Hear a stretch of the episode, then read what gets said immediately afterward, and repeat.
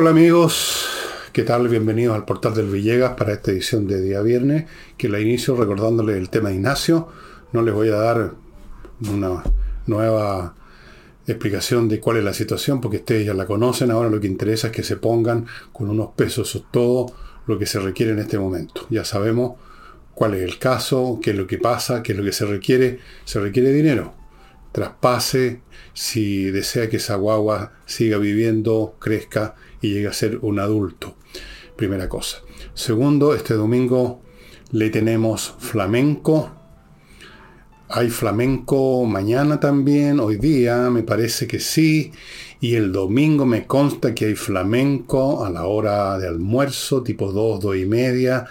Le sugiero que cambie su panorama dominical que siempre es lo mismo, ¿no? Preparar un pisco sour mientras la señora está en la cocina en medio de nubes de vapor preparando un plato, llegan 500 visitas, unas latas, pues lavar el plato. ¿Por qué no se deja atender? Vaya este domingo a la casa del jamón.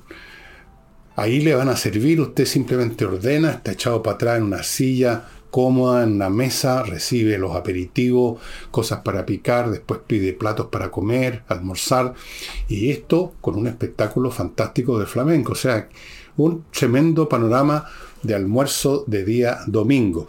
La Casa del Jamón, ya saben dónde está, Tendrini 171, al frente en Agustina, al otro lado de Agustina, un estacionamiento subterráneo, todo cómodo, todo accesible.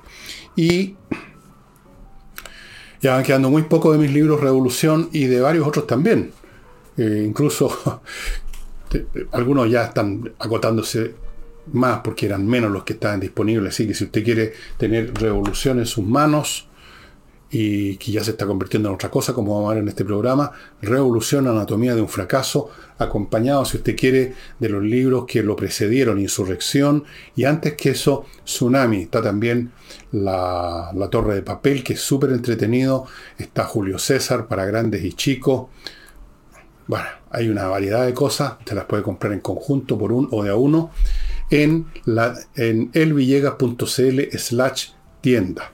Los pagos son seguros, nunca ha habido un problema con las personas que pagan ahí, con estos sistemas de Internet, y el despacho es muy veloz.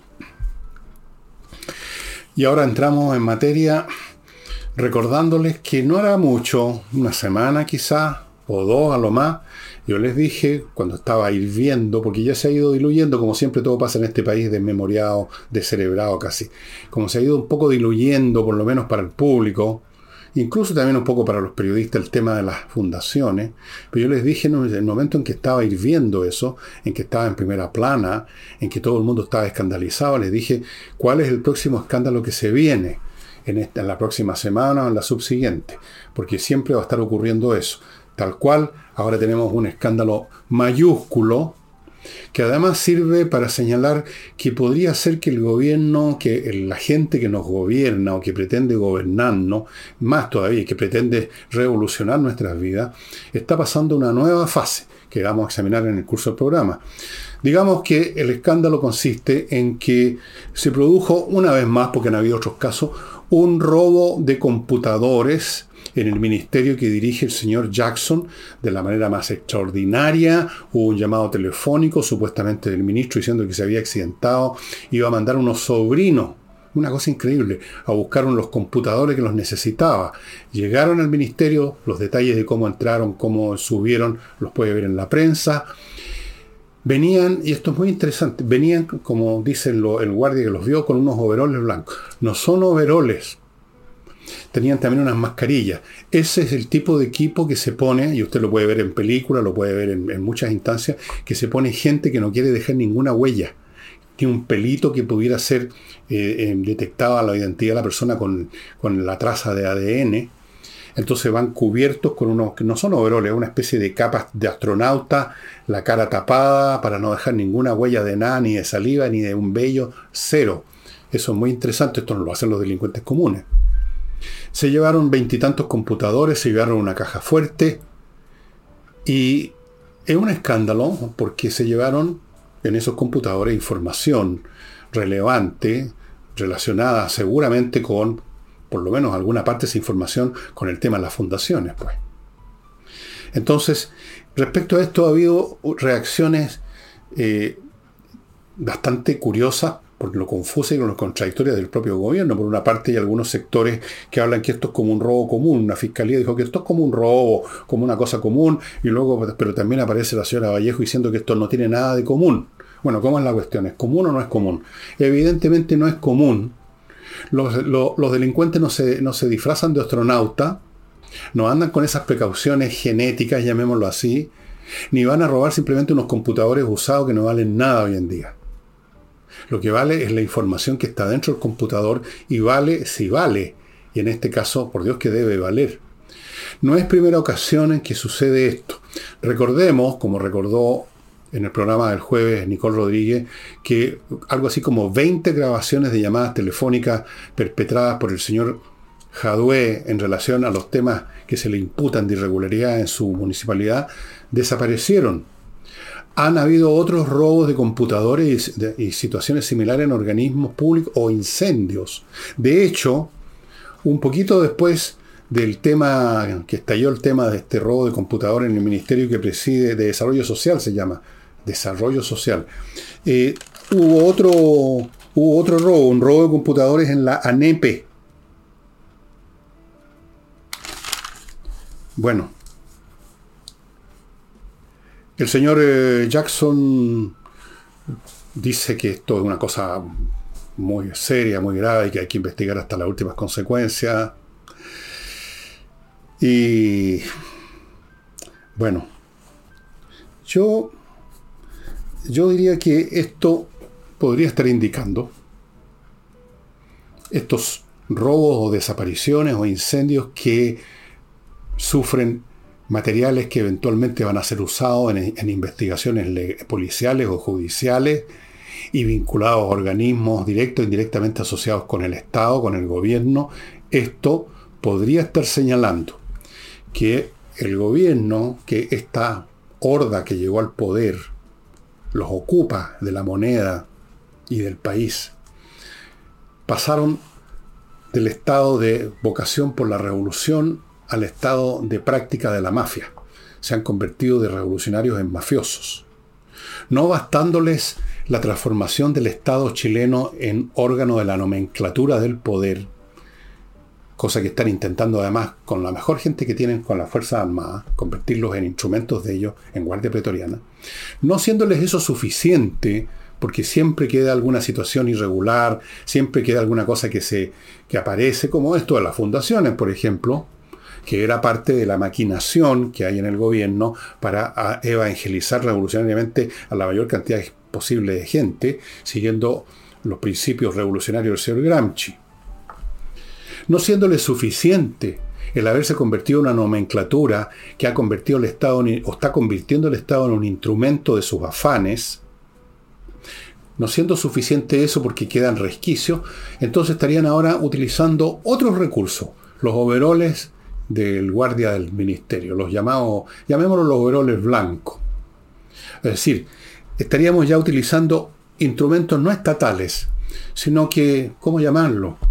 Primeras líneas, eh, grupos paramilitares o de, qué sé yo, de, no sé qué nombre darle a estos grupos que estarían conectados con el grupo gobernante, directa e indirectamente, eh, y que estarían actuando, y ya lo han hecho varias veces, para rescatar, para esconder, más bien dicho, información, porque no lo pudo hacer la nomenclatura oficial. Entonces se, dispone de este otro instrumento, este instrumento propio de las mafias.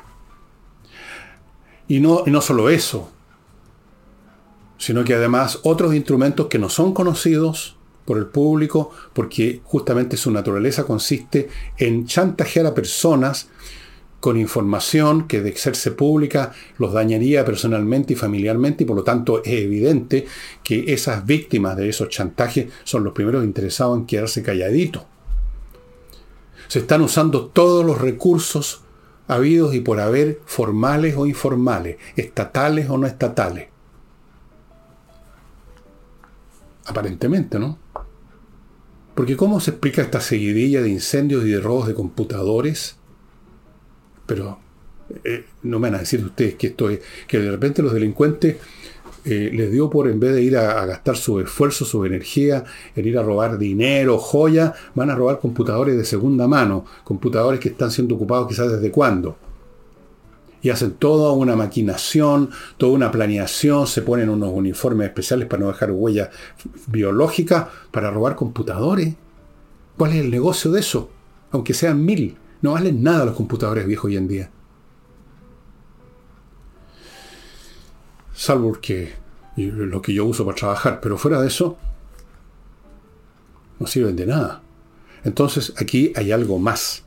Y eso es lo que sospecha, con toda razón, la oposición, y no solo la oposición, y el gobierno se da vueltas, porque no tiene ninguna posición que ocupar en esto, se da vueltas contradictoriamente con algunos elementos de su nomenclatura diciendo que esto es un robo, que esto es una operación que no tiene nada de especial, que es un delito común, y otros como la señora Vallejo diciendo que esto no tiene nada común, y otros como el propio Jackson, el ministro del, Ministerio de Desarrollo Social, diciendo que esto es una cosa seria, grave, que hay que investigarla, etc.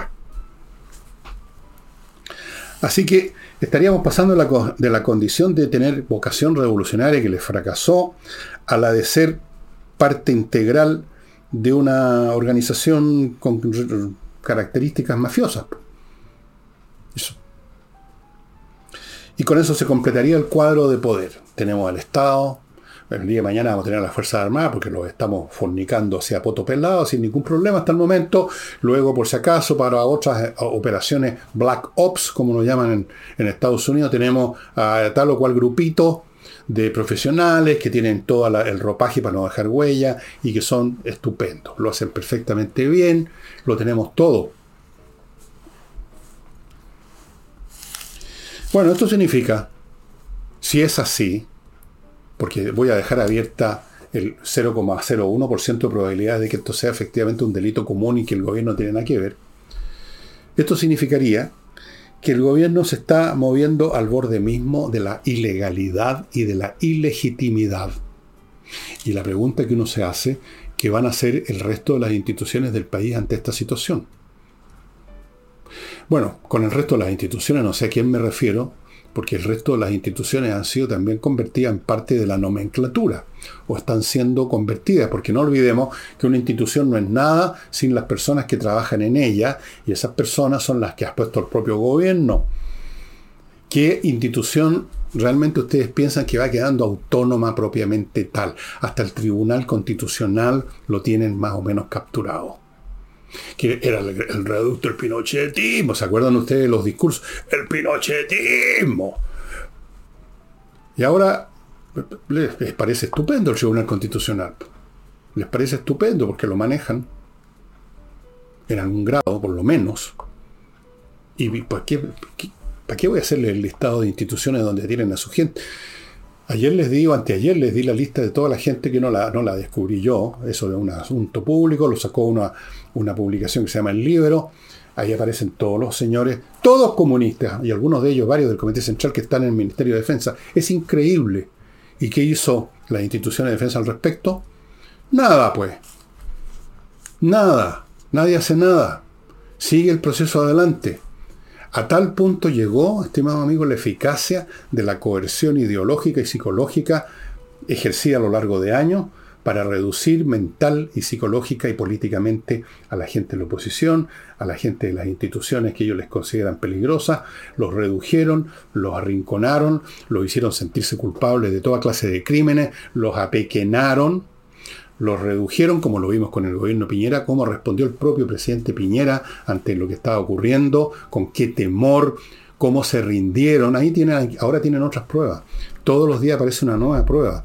Y les voy a dar otra más, que espero equivocarme, pero que realmente fue, fue bastante impactante enterarme de la señora, de lo que, hizo y lo que dijo la señora Evelyn Matei, nada menos que una de las principales figuras que tiene la oposición en todas las encuestas de presidenciables.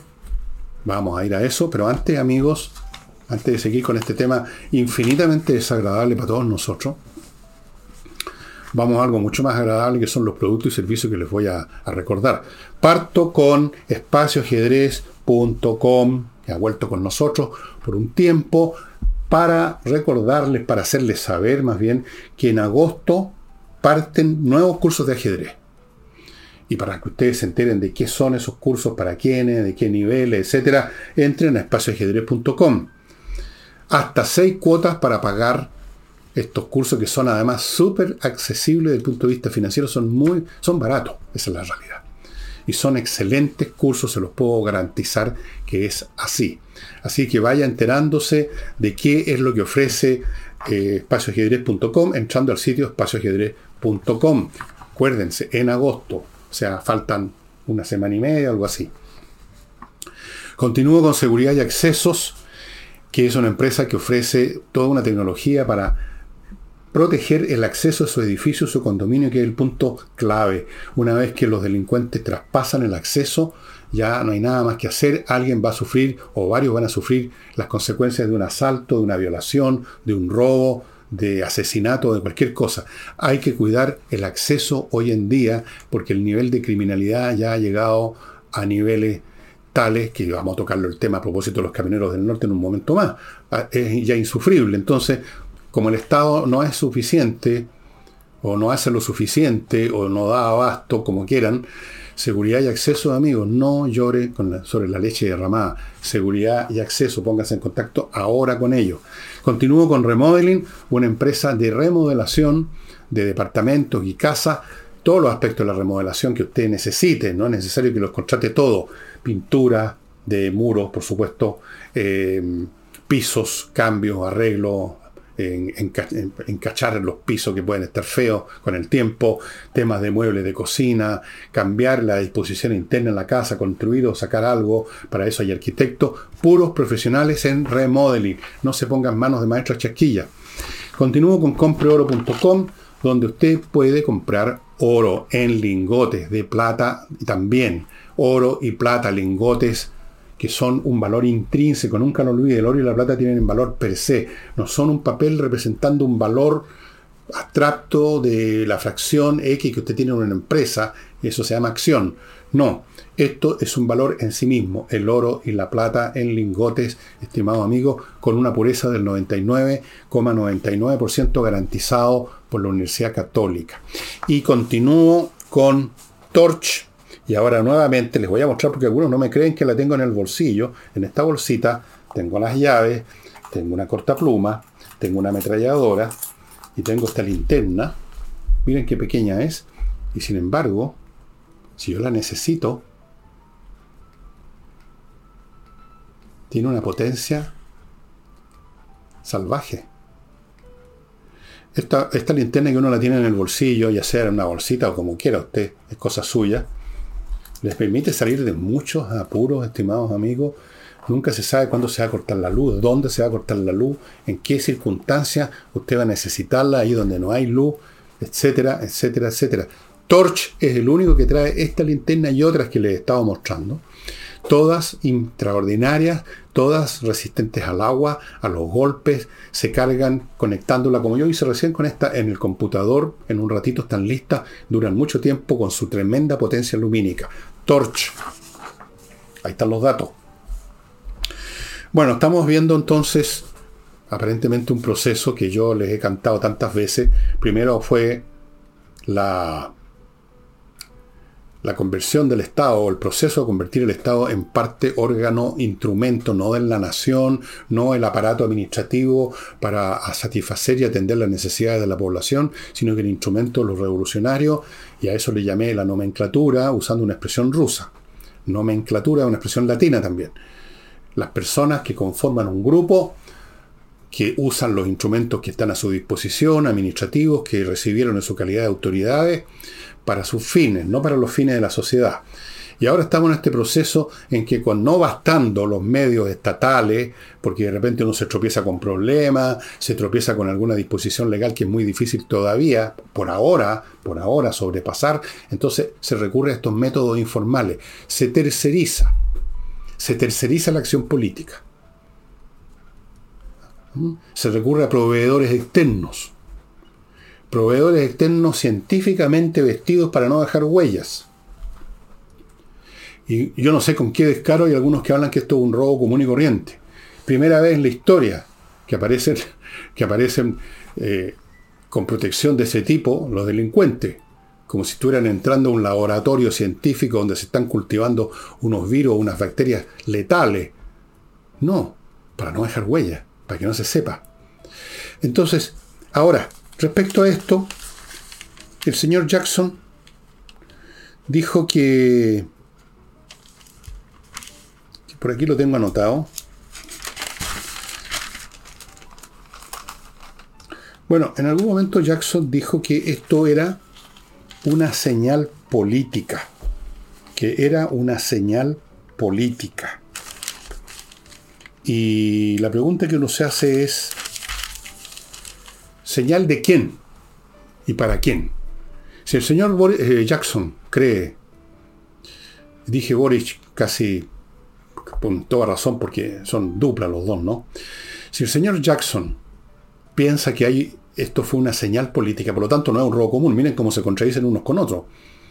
¿Por qué no nos dice cuál es el autor de esa señal, según él lo ve?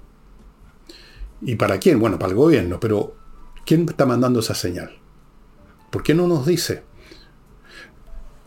¿Acaso en la UDI organizaron un grupo paramilitar para entrar a los ministerios, organizaciones, a robarse computadores, no sé para qué?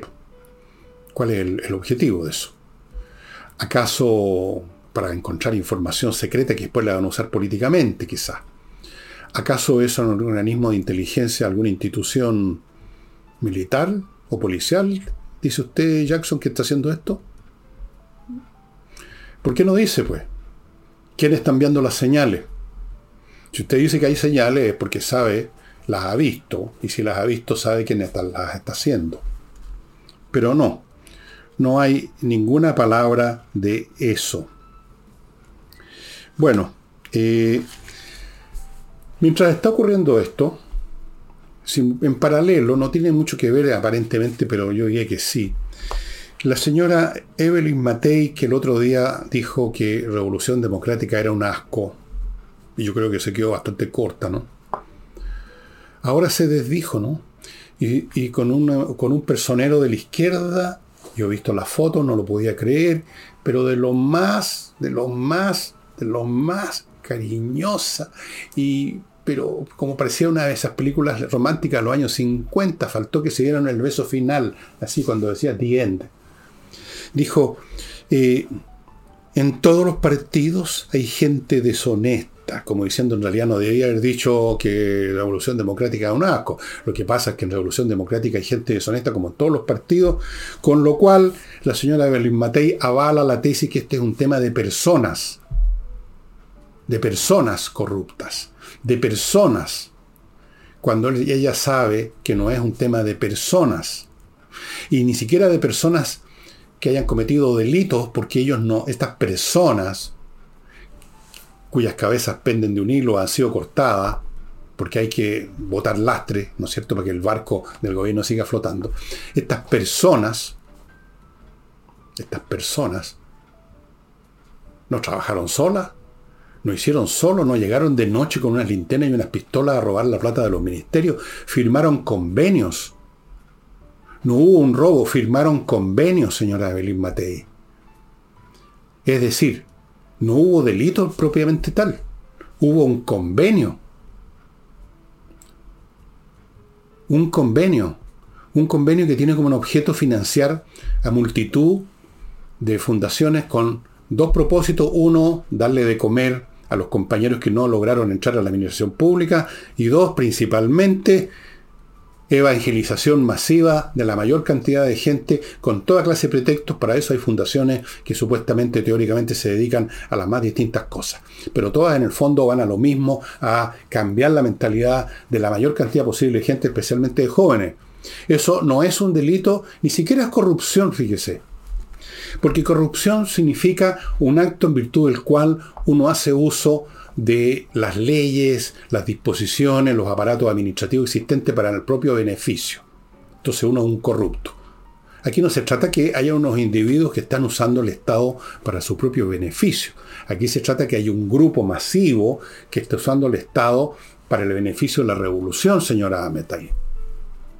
A la pasada se quedan con plata, por supuesto, en el bolsillo, pero el fin principal es ese. Esto no es corrupción, esto es revolución, esto es otro instrumento para lo mismo.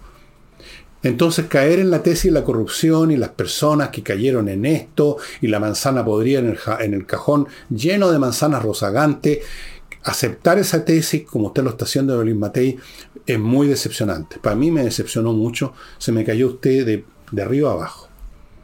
A menos que la tengan con una pistola en el pecho por alguna razón que yo no conozco.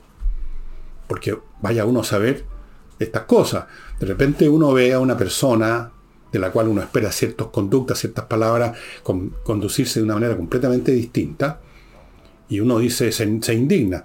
Pero claro, uno no sabe si tiene una pistola en la espalda o un cuchillo aquí en el costado, o le están amenazando a su familia o alguna cosa.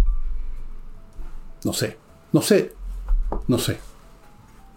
¿Cómo podría saberlo? Nadie lo va a reconocer. Precisamente por eso han caído en un cambio de postura o de palabras, porque no, quieren hacer público una situación, porque están bajo amenaza. No lo sé. A lo mejor no es eso. A lo mejor hubo un cambio espiritual en doña Evelyn Matei. Bueno, em, lo encuentro bien lamentable. Eh, otro episodio más del proceso general que hemos estado viendo, del cual yo creo que lo he mencionado ya en muchos programas, de estampida de la derecha. Algunos fueron los pioneros, estos fueron los señores que se fueron a España al principio de este gobierno, con algún pretexto. Se mandaron cambiar al tiro. Otros andan firmando todo lo que les pone por delante el gobierno. Otros se han retirado a la vida privada a hacer una profunda reflexión. Ahora viene doña Evelyn Matei y dice que en todos los partidos hay gente deshonesta. Listo. Se acabó el tema de que aquí hay un sistema creado masivo, como es, ese es un hecho, masivo, muchas fundaciones, muchos convenios, mucha gente involucrada en, fin, en, función de un propósito final masivo. Y sin embargo, Evelyn Batey, que debiera saber esto, y yo creo que lo sabe, eh, reconoció abiertamente que no, no me, no, me hagan nada porque eh, sí, ¿ah? en todos los partidos hay gente deshonesta. Así es. O sea, uno por uno, todos, incluyendo a las personas a las cuales uno tenía la mayor confianza, por su postura, están siendo de una forma o de otra anulados, neutralizados, como dicen ahora los militares cuando liquidan al adversario, neutralizados. ¿Qué le espera a este país? ¿Qué va quedando? ¿Qué va quedando como resistencia? La cobardía, el miedo, el oportunismo, la conveniencia, el sálvese quien pueda es el que predomina, parece. Y es lamentable que sea además así frente a un enemigo, un adversario tan penca. Todavía fuera Godzilla que nos está arrinconando, ¿verdad, señora Matei? Pero no, son unos pobres pililos políticos y mentalmente hablando. Bueno. Eh, déjenme ir, por favor, a otro bloque comercial puros productos útiles para ustedes, no lo olviden. Quizás esto es más útil que lo que les digo en el programa. KC-consulting.cl es un grupo de profesionales a cargo de revisar que, que su contabilidad empresarial esté bien, su contabilidad personal esté bien, las tributaciones sean las correctas, que no tenga problemas ni como individuo ni como empresa, revisar toda esa parte, automatizar los reportes dashboard que llaman aquí, que no sé qué diablo es, pero ustedes sabrán con una contabilidad completa a base de un equipo multidisciplinario, kc-consulting.cl. Ustedes averigüen de ello en esta dirección que les voy a dar ahora. tuasesoriatributaria.cl.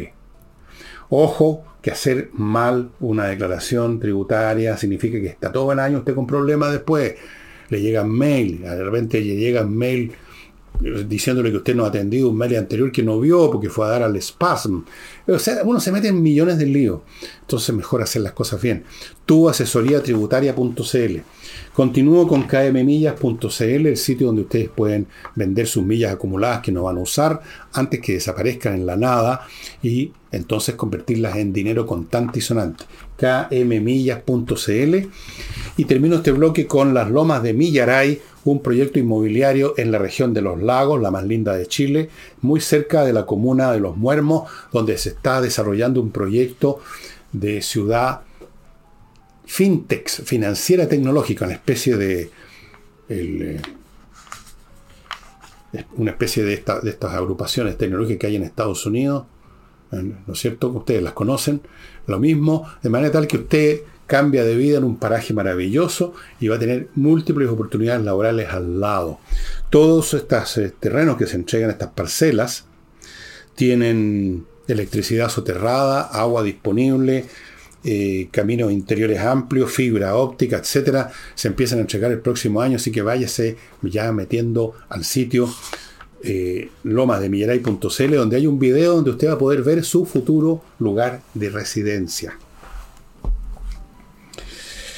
Bueno, eh, no sé si bueno, malo en realidad. ¿Qué más se puede decir de Giorgio Jackson? Yo hace tiempo atrás recuerdo que mencioné a título de algo que al cambiarse, porque se peló, se dejó un bigotito, hizo una serie de cosas, ya no es el chiquillo de ojitos en blanco, que con las manitos así, ¿no es cierto?, desfilaba, el, el, el típico, digamos, la caricatura del joven idealista por las grandes causas, es la huevada que se tragan todos los periodistas, los lectores de los diarios, siempre los jóvenes idealistas. Bueno, y dije en esa oportunidad que estaba adquiriendo cierta facha de miembro de una mafia, de consiglieri, y esa es la, la sensación que me da ahora Jackson.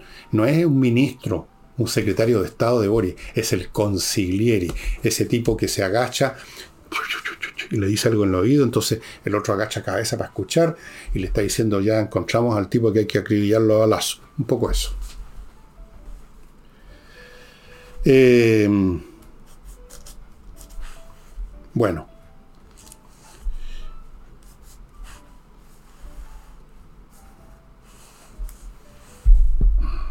No sé qué más decirles, amigos, sobre esta cosa, porque francamente eh, veo venir tal tal ofensiva de esta gente, a pesar de todas las palizas que les ha dado el público cuando ha podido hacerse, hacerse ver a través de votaciones, veo tal debilidad, tal obsecuencia, tal cobardía en la oposición.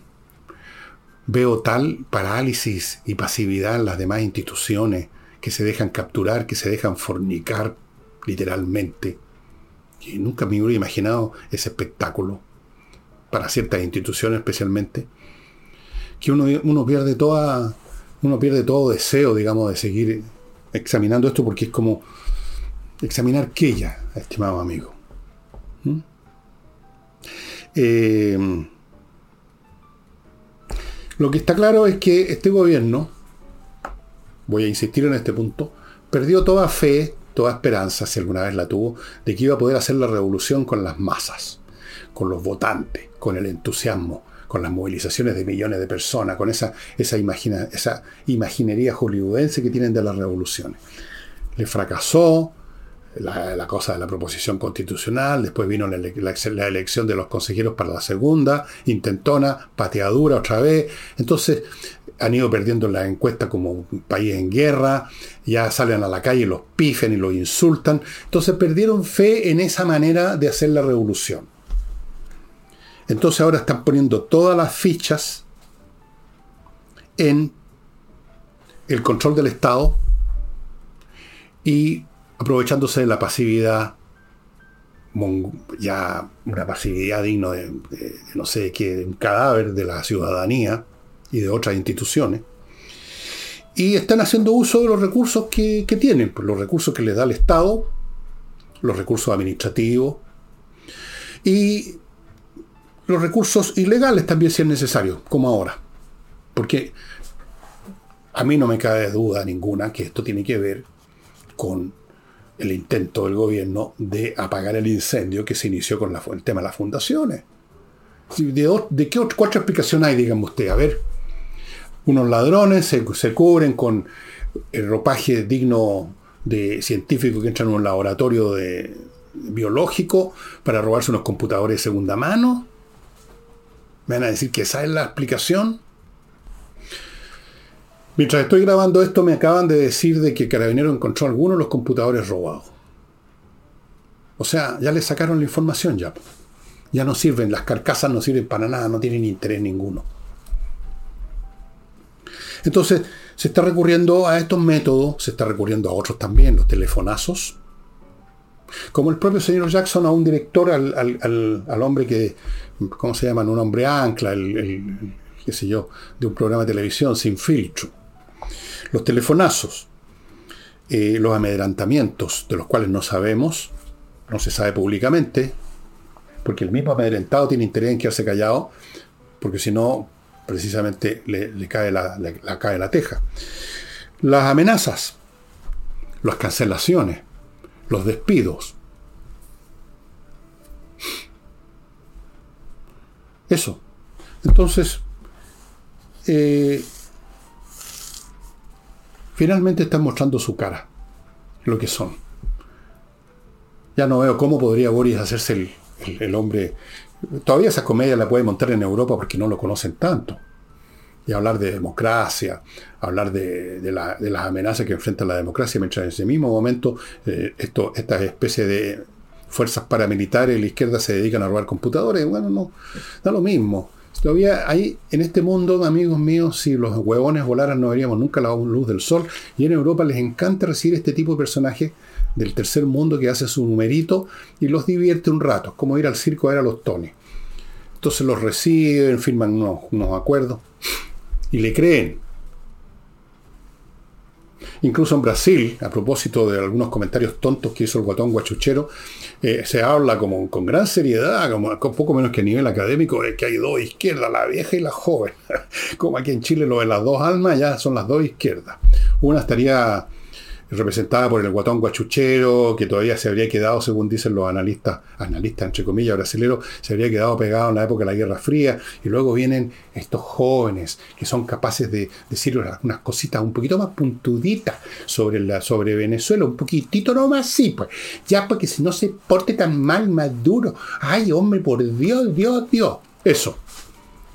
No hay dos izquierdas, ni vieja, ni nueva, ni democrática, ni no democrática. Siempre hay una sola, en la misma manga de gente con las mismas doctrinas obsoletas, con la misma capacidad de arruinar países, de aplastar conciencia y a veces de matar gente. Ustedes dicen, estoy exagerando, ¿qué es eso de matar gente? Bueno, vean el currículum del partido del, del comunismo en el mundo. Claro, ahí donde pueden, claro, donde no pueden matar, no matan. Ahí donde llegan al poder, lo han hecho. Y si no lo han hecho, han hecho, han arruinado los países también. O sea, todo, todo junto. El paquete completo. No hay de izquierda. Es detrás de esta máscara del niño bueno con la barbita y el bigotito y los anteojos tipo Salvador Allende es el mismo, es la misma criatura. Es la misma criatura de siempre, estimados amigos. Pasando a otro tema, pero que está todo relacionado. Los camioneros del norte a raíz de que continúan los asaltos a camiones, especialmente los que andan, no andan en caravana, porque ahora se tienen que juntar como los que iban al oeste en el siglo XIX en caravana para defenderse los indios, aquí van en caravana para defenderse los asaltantes, muchos de los cuales se los tienen que agradecer, señores camioneros del norte, a la señora Bachelet que dijo, Chile es un país acogedor. Y luego a Piñera y a todos los que vinieron después y los que están ahora, que siguen dejando entrar gente en cantidades industriales, y entre los cuales hay por lo menos un 10 o 15 o 20% de delincuentes, pues. Y se están viendo delitos como nunca antes, como el sicariato, se habían visto en Chile. Entonces los camioneros dijeron que ya están hasta aquí, que no se, no se, no se, no se atrapa a estas bandas, no se hace lo suficiente, y entonces dijeron que, advirtieron que van a empezar a actuar por su cuenta en legítima defensa, o sea, van a ir armados y van a dispararle a los que, le, que los ataquen. En otras palabras, estimado amigo, como lo he dicho en otras oportunidades, un Estado de gobierno que ya sea por incompetencia o ya sea por razones ideológicas, o en este caso, por las dos cosas al mismo tiempo, no es capaz de cumplir con la función esencial de un Estado, de un Estado que es cautelar la seguridad pública, eso pavimenta el camino para el enfrentamiento entre civiles como lo estamos viendo en la ciudad del país, donde ya tranquilamente las bandas de delincuentes dirimen sus pleitos y sus disputas a balazo en las calles. Y ahora vamos a tener que ver a gente decente, bueno, hay mucha gente decente que se está consiguiendo armas, y los camioneros van a hacer eso, seguro. Yo no sé hasta qué punto va a llegar esto, porque el temor, la cobardía, el, disgusto, tener que andar armado y correr riesgo de enfrentarse a balazo como en el Far West, digamos, no es una cosa que le gusta a nadie. Pero, el hecho que, tengan, que lo digan ya es más que suficiente. Así es, pues. Eh, a propósito de toda esta situación, volviendo al tema de los robos de estos, de estos computadores, la señora Vallejo, entre otras cosas, recurrió al viejo reflejo condicionado a la izquierda que es la victimización. Y en este enredo que es sus discursos, que son enredosos por mucho que lo dice seriecita, primero habla que esto es poco común y después se pone a defender, lo cual es bastante contradictorio a Jackson, y dice que es víctima de una persecución política brutal, brutal, brutal. ¿Qué persecución política brutal puede ejercer la oposición cuando la oposición lo único que saben es chupar? calcetines. ¿Qué oposición brutal puede llevar a cabo la prensa que en general está genuflexa ante este régimen desde antes que fuera régimen? ¿Quién es el que se opone brutalmente o persigue brutalmente a, Jackson? ¿Soy yo? O sea, yo solito soy el que persigo brutalmente a Jackson. ¿Con qué medios? Yo o cualquier otro de los youtubers, porque no soy el único youtuber crítico, evidentemente.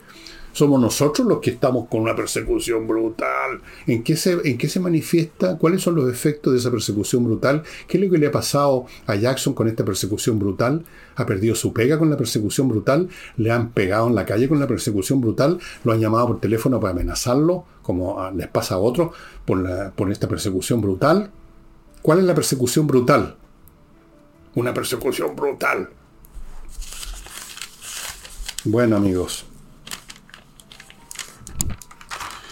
Luego la señora Vallejos eh, consideró absurdo esto de que hubiese una, demanda para que, para que el Tribunal Constitucional se haga, diga algo al respecto de la comisión asesora sobre temas de desinformación que, que organizó el gobierno, ¿no?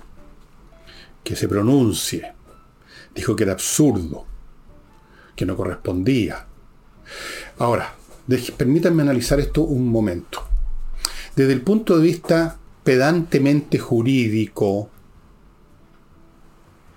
uno podría decir efectivamente que el presidente nombre una comisión para lo que sea, no es un acto inconstitucional, no está violando ninguna, no hay ninguna regla en la constitución que diga que el presidente de la República no puede nombrar comisiones y específicamente que no puede nombrar una comisión para ver el tema de la desinformación. No, claro que no. Pero que ese no es el tema de fondo.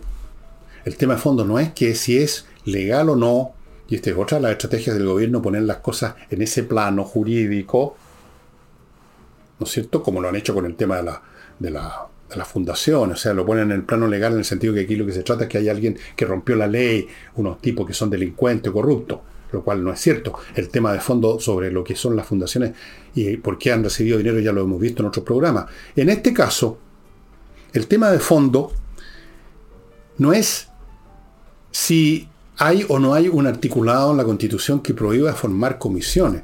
El tema de fondo es político y tiene que ver con el verdadero y auténtico y propósito final de estas comisiones, tal como se ha visto en otras partes y tal como suelen nacer de, de la mente de los comunistas, porque ellos fueron los originadores de esta cuestión. Y por la misma razón, porque no es eso el tema de fondo, la cosa constitucionalidad o no, la oposición no debiera limitarse a, comprarse otra vez este, este argumento. Comprarse el tema de que este es un tema, de que esto es un problema legal, que este es un problema constitucional, que hay que recurrir al organismo constitucional, como si el Tribunal Constitucional no estuviese también fuera parte ya casi en buena parte la nomenclatura del gobierno. No es eso. Pero es más, es, es más seguro, parece, hablar de temas constitucionales y presentar una demanda frente a otro organismo que realmente hacer el papel que le corresponde a una oposición en vista de la situación que está viviendo el país. En tiempos normales la oposición se opone, si es que se opone a ciertas leyes, a ciertos proyectos del gobierno y presenta objeciones, y eso es lo que ocurre en tiempos normales. En tiempos en que tenemos una pandilla a cargo de demoler el país institucionalmente, es otro el deber de una oposición. Es otra la tarea. Y no recurrir a legalismos y reclamos y telefonazos y cartitas que las dejan aquí y allá. Eso es cobardía. Son miriñaques inútiles, estimados amigos, que disfrazan la verdadera cuestión y que les permite a esta gente hacer el quite a la verdadera tarea de la oposición en este momento histórico que vive Chile. ¿Y cuál es la verdadera tarea en este momento en la oposición? Tarea que no es una cuestión de gustos, no es una cuestión que uno quiere que sea así, sino que ha sido impuesta precisamente por el gobierno, por su gente. Esa tarea es liquidar políticamente este gobierno, pues, si no hay otra. Tal como a su vez la izquierda, para cumplir con sus fines, liquidó políticamente Piñera. De eso se trata cuando se está en un juego suma cero.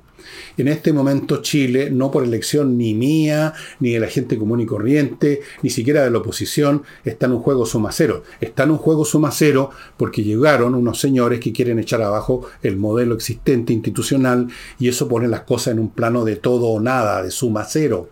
El que gana, lo gana, se lo lleva todo y el otro se queda sin nada. Eso se llama juego suma cero.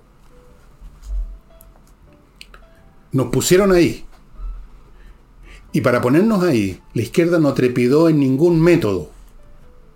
Espero que no se les haya olvidado lo que se vivió durante el gobierno de Piñera. Espero que no se les olvide lo que está haciendo ahora que ellos son gobierno. Porque ellos no han perdido de vista su fin. Y para ellos el fin de ellos, el fin que tienen de echar abajo el modelo neoliberal, lo justifica, lo legitima todo. El apoderarse del Estado, el tener esta especie de externalizar algunas cosas con bandas de tipos disfrazados o cubiertos con unos overoles blancos, como, como dijeron. Entonces, en esa situación, no por gusto, sino por necesidad, hay que uno tratar de liquidar políticamente al otro, liquidarlo políticamente, dije.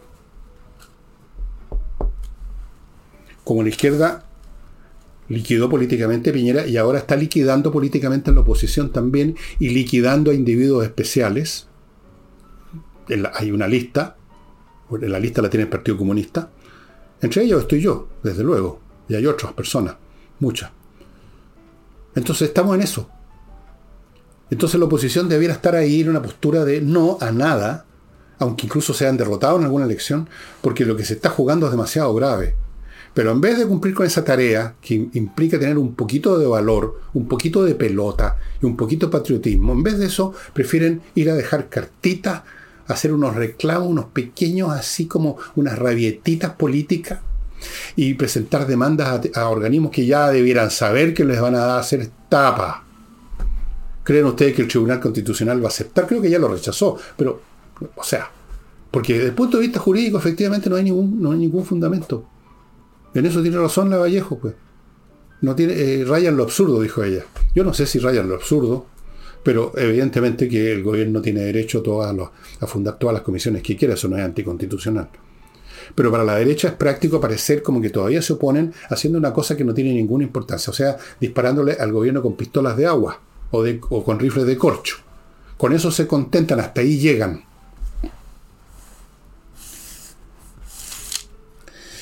Bueno,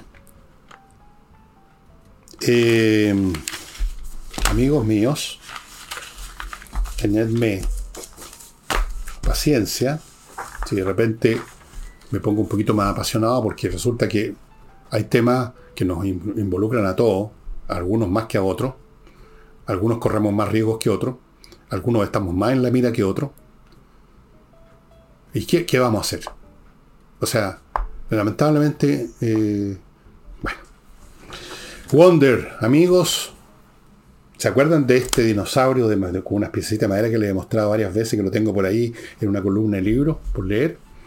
Bueno, usted puede conseguir una pieza como esa u otra correspondiente a la fauna de la época de las grandes bestias de esta en, la época del Jurásico, me parece que en Wonder Artistic Model, aquí están viendo la dirección, son unas piezas que le llegan a usted en una caja para que usted arme siguiendo instrucciones y va a armar lo que los paleontólogos saben cómo era, hasta donde saben, el esqueleto de estas distintas criaturas. No es una estructura caprichosa de juguete. Eh, corresponde a lo que los paleontólogos saben, armarlo en sí mismo es entretenido para las personas que les gusta concentrarse en una tarea manual, súper entretenido. Luego el producto final es muy bonito, uno, uno, lo usa, yo lo tengo como una especie de adorno.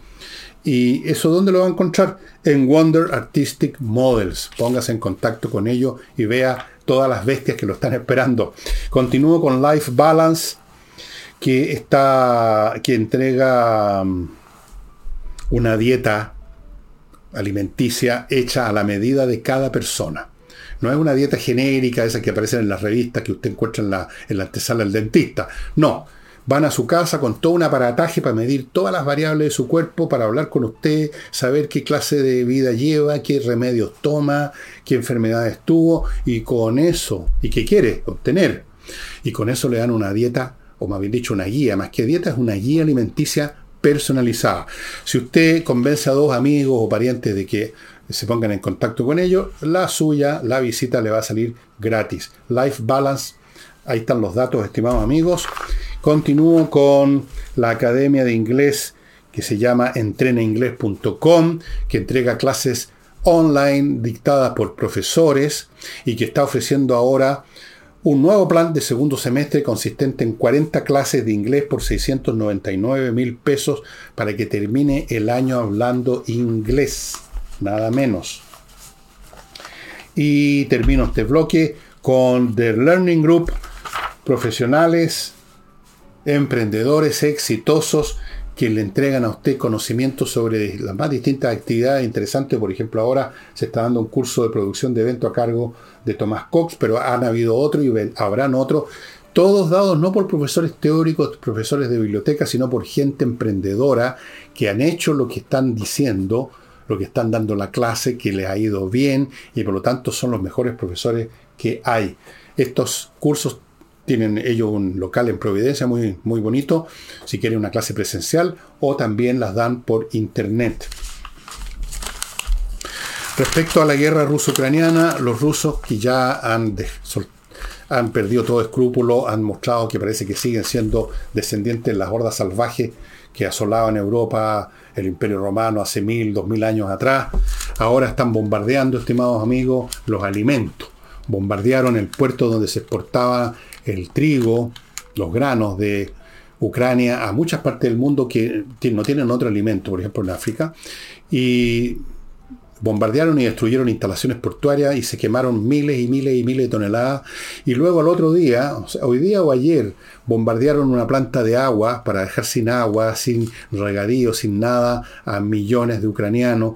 Están, se volvieron locos porque están sufriendo derrotas en el campo de batalla y ellos no tienen ningún escrúpulo en bombardear, esto lo hacen todos los días, bombardear ciudades, no una instalación militar como hacen los ucranianos, sino que bombardear edificios, supermercados, plantas de agua, etcétera, y ahora el grano, y amenazan con que van a minaron todo el Mar Negro para que no puedan ir barcos a buscar el trigo, eh, ¿Y qué va a hacer Europa al respecto? Bueno, Europa no es que... Mm, Europa ha dado armas a Ucrania, a veces con, mucha, con muchas dificultades, muy renuentes, se han demorado, han entregado a por gota, eh, van siempre atrasados a las necesidades de Ucrania y por supuesto son bastante cobardones y no se atreven, y esto sí, pero esto no, eh, una pistolita sí, pero un rifle no, dos balas, pero no cuatro.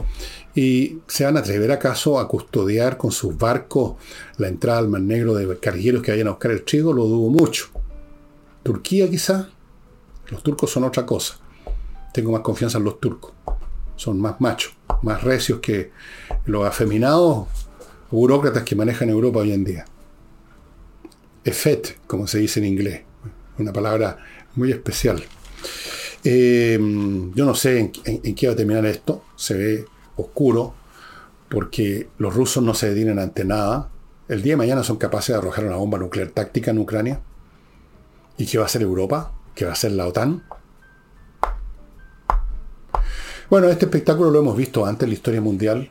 los matones, al principio no, nadie resiste, nadie quiere terminar con sus vidas normales, cotidianas, enfrentando a los, a los matones.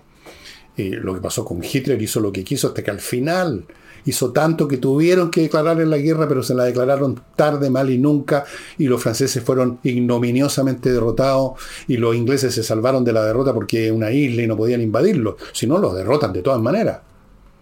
Y después, bueno, agarraron, tuvieron que ponerse a pelear y bueno, ya sabemos cómo terminó la guerra, pero terminó también, entre otras cosas, por el sacrificio de los rusos y de los norteamericanos. No por los europeos, no por los ingleses, no por los franceses. Y ahora es Rusia el que matonea, no es, no es Hitler, ahora es Putin. Ahora es Putin el que bombardea instalaciones de agua, instalaciones de alimentos, eh, edificios civiles, teatro. Hay, una, hay unos videos que ustedes se les, quizás no los vieron nunca. Al principio de la guerra bombardearon un teatro donde había una representación, una ópera o algo así.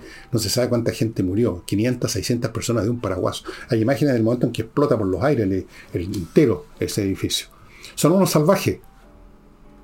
Esa es la realidad.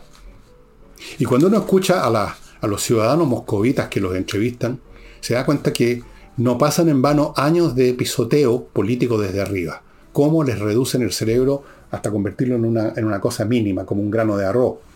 Y ya no piensan. Bueno. Gloria a Ucrania, amigos. Yo estoy con Ucrania 200.000%. 200.000%. Pero en fin, no, le sirve de nada a mis 200.000% por ciento a los ucranianos, por supuesto. Eh, de nada. Antes de mostrarles el libro, amigos, les quiero recordar tres cositas más, o cuatro. miclimo.com, que sigue con su promoción del equipo con una mantención gratis a los seis meses que usted lo adquiera. Continúo con Edisur, que está ahora poniendo a su disposición al producto de Ucrania este libro, Los tiernos vencerán, que son literatura y poema, textos en prosa de, literatos de, mm, ucranianos. Así que amigos de Ucrania que viven en Chile, que yo sé que yo sé quiénes son y no son pocos, aquí entren a, la librería de Edisur, que está en compañía 1025, y van a encontrar este Ucrania, los tiernos vencerán, de Andriev Perniakov. Este libro. ¡Viva Ucrania! Y continúo con Hey, el corredor inmobiliario que todavía vende en Chile, amigos, propiedades inmobiliarias. El hombre tiene sus métodos realmente muy expeditivos, muy eficaces. Y si usted tiene parado alguna propiedad en algún otro corredor, póngase en manos de Ángel Hey. Y termino con González y compañía, abogados penalistas, especialistas en temas que tienen que ver con el Código Penal, o sea, con delitos serios y graves. Si usted ha sido imputado falsamente de un crimen o una situación contemplada por el Código Penal. Póngase en manos de estos abogados que son expertos. Varios de ellos fueron fiscales, conocen el asunto por todos lados. Amigos, lo que se juega cuando uno tiene un juicio penal por un delito que contemplado en el Código Penal, hay que ponerse realmente en manos de los mejores, y los mejores son los abogados de González y compañía. El libro que les voy a mostrar es en cierta forma tiene relación con el anterior que les mostré, ¿se acuerdan? El libro de anatomía de la...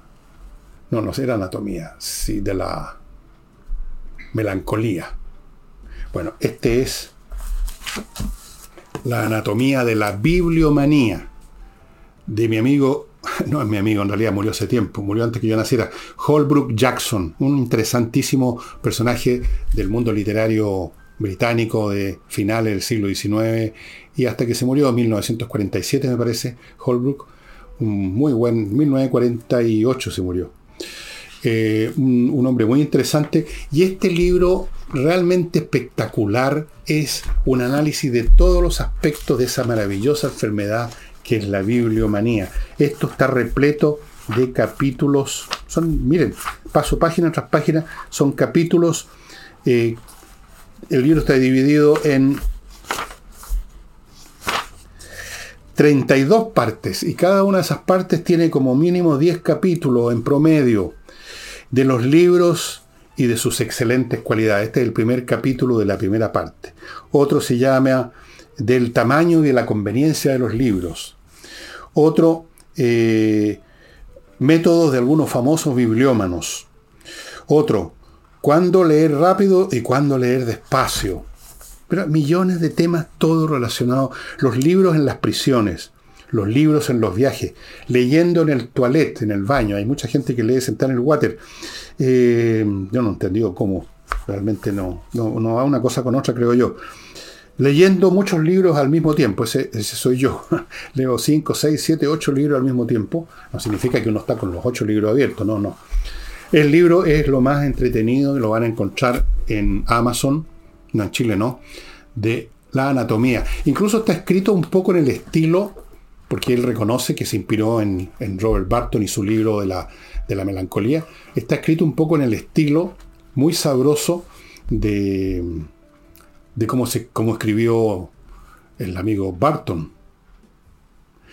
La, alabanza de los libros suena a lo largo de la centuria, cada época, ¿qué digo? Cada año, etcétera, etcétera, etcétera, se cantan rapsodias. Y tal es el candor y la integridad de los... Es un universo relacionado con el libro los, los libros en sí mismos, tipos de libros, tipos de lectores, tipos de bibliómanos, leyendo aquí, leyendo allá, miles y miles de cosas que yo, por supuesto, lo voy a leer.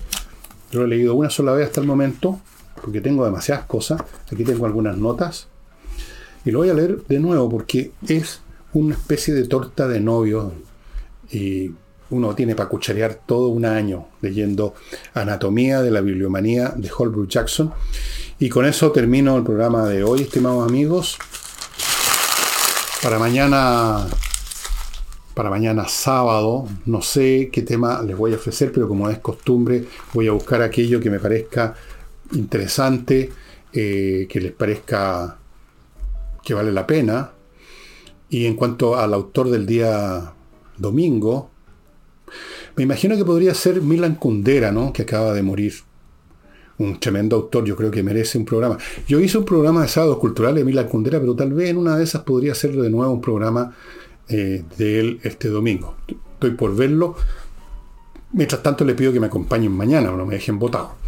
Muchas gracias y nos estamos viendo.